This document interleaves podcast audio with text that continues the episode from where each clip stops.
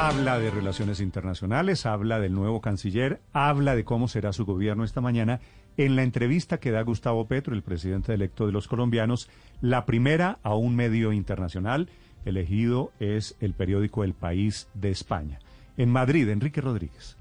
Es una entrevista, en eso, como bien decía, muy extensa. Y el titular de esa entrevista está, de hecho, en la primera respuesta a la primera pregunta.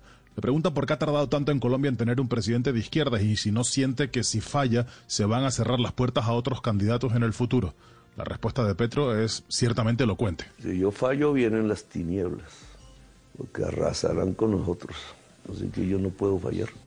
Le preguntan qué son esas tinieblas, a qué se refiere, y dice que por ley física es la reacción, y la reacción de la que Uribe no es el protagonista, afirma que los ciclos vitales cambian y que hay círculos organizándose alrededor del fascismo, que no los van a agredir por ahora, nada de eso, sino que van a tener en cuenta que eso está pasando.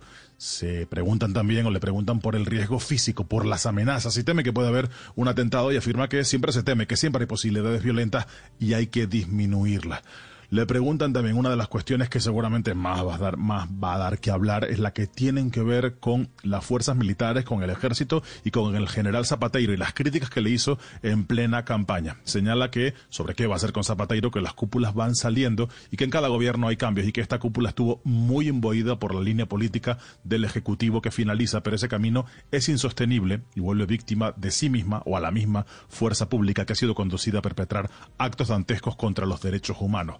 Le preguntan concretamente por el generalato, si teme algún gesto adverso por esa parte del alto mando de las fuerzas militares y dice que dentro hay corrientes de extrema derecha, dentro del generalato, y que esas corrientes hay que eliminarlas porque algunos andan pregonando golpes de Estado y cosas por el estilo. Dice que lo que hay que hacer es un ejército que obedezca a la Constitución independientemente de los gobiernos que pasen. Cuenta algunas de las cosas que ya sabemos, como por ejemplo que va a charlar con Álvaro Uribe y con Rodolfo Hernández, que su gobierno no va a perseguir a la oposición y detalla cuáles van a ser los objetivos de su gobierno. Nosotros tenemos tres objetivos.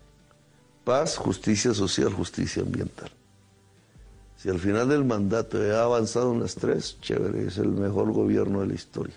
¿Y cuál va a ser la primera medida? Pues apunta que va a ser medidas que tengan que ver con la pobreza y el hambre. Dice que la pobreza ronda al 40% de la población a pesar de la reactivación económica. Así que se puede sentir que se acerca una depresión económica y mundial y que sobre eso habrá que tomar alguna medida. Sobre la reforma agraria, dice que la tenencia de la tierra en Colombia es feudal y es una derivación de la colonia española que jamás se ha podido superar porque cada vez que se intentó hubo violencia. Habla también de nombramientos, dice que va a haber un gobierno paritario, que eso está garantizado, y le preguntan evidentemente sobre el gran nombre de su futuro ejecutivo, el de Álvaro Leiva, el futuro canciller, el futuro responsable de las relaciones internacionales de su ejecutivo. Eh, Leiva ha sido un constructor de la paz desde hace muchos años, eh, odiado por determinados gobiernos, otros se han apoyado en él ha mantenido una actitud independiente a todos los gobiernos, es de origen conservador y bastante conservador. Una familia, digamos, política durante todo el siglo XX fue fundamental para el Partido Conservador. Es llamativo además que en la entrevista no solo se tratan temas generales o que pudieran ser de interés para un lector del periódico, que en su mayoría los lectores del país están fuera de Colombia. Hay preguntas muy de la actualidad, muy del diario, de cosas que contamos aquí que tienen que ver mucho con lo que está pasando en Colombia. Por ejemplo, la OPA de Gilinski sobre el grupo empresarial antioqueño.